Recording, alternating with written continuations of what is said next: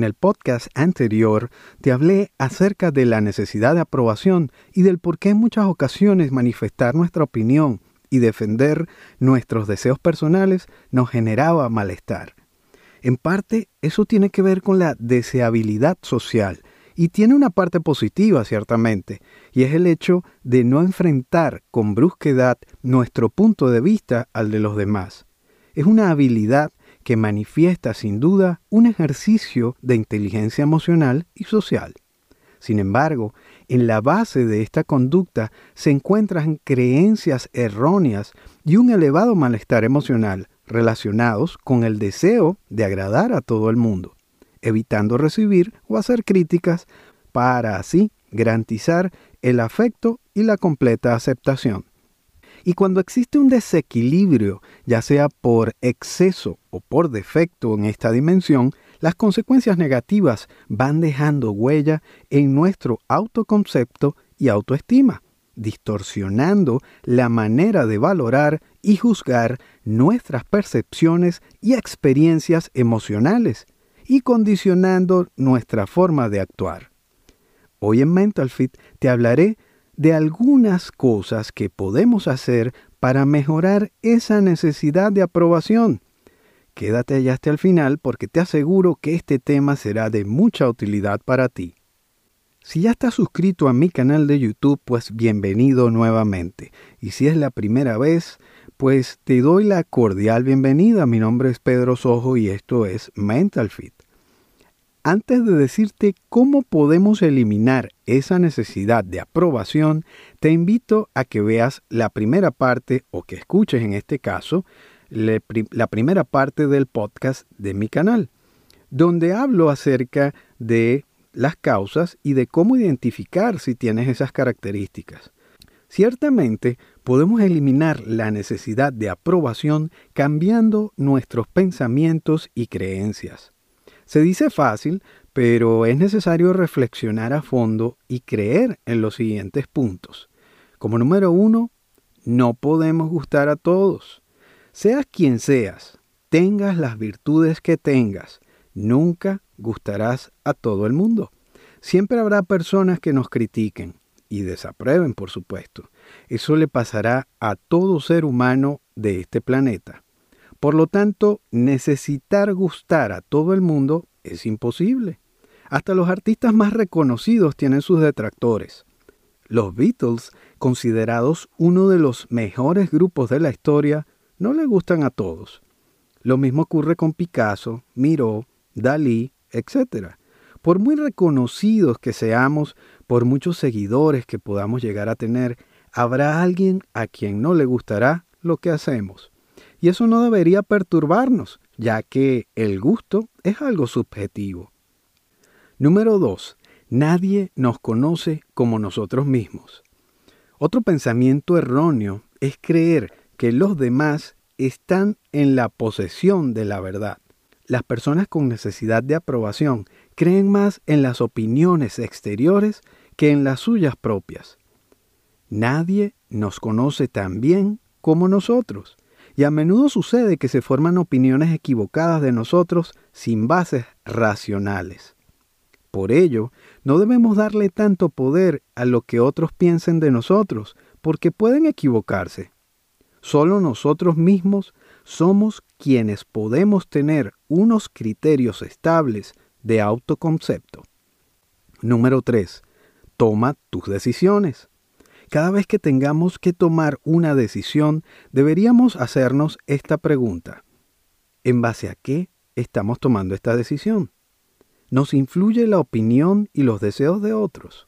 ¿Qué deseamos nosotros? ¿Y si dejamos de lado la opinión social?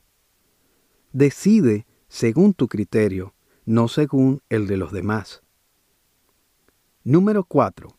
No somos ni más ni menos que nadie. No importan los éxitos conseguidos, ni las profesiones, ni la seguridad en uno mismo.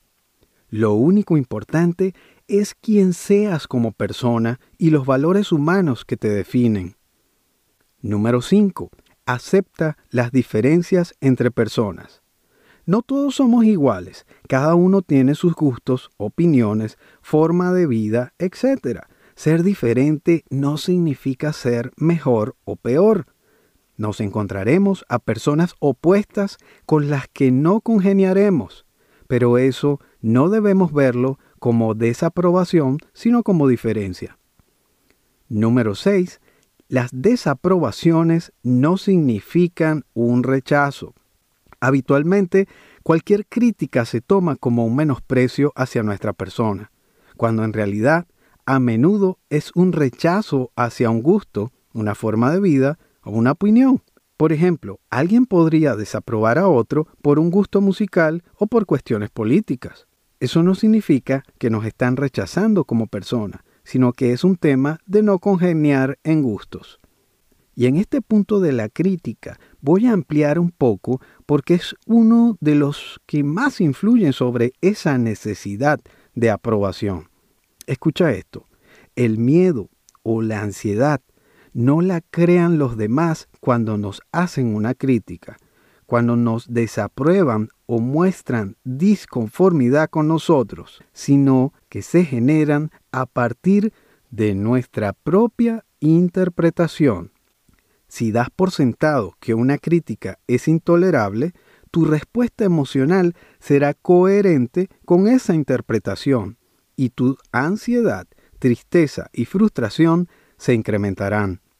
Si has crecido creyendo que sin la aprobación de los otros no eres nada y serás infeliz, seguramente habrás desarrollado estrategias y habilidades acordes con esa creencia.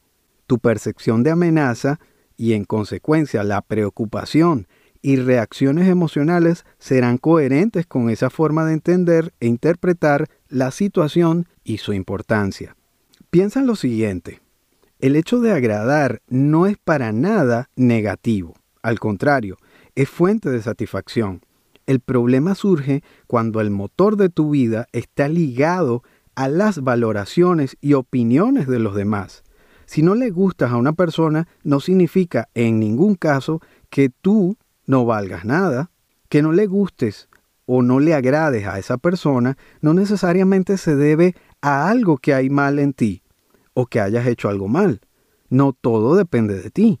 Las motivaciones y preferencias de los otros también cuentan en esta ecuación.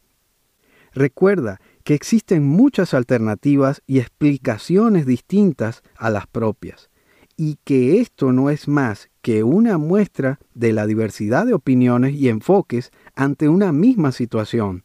Podrás sentirte decepcionada o decepcionado, eso es normal, pero no impedirá que puedas continuar con tus proyectos y metas vitales de manera más adaptativa.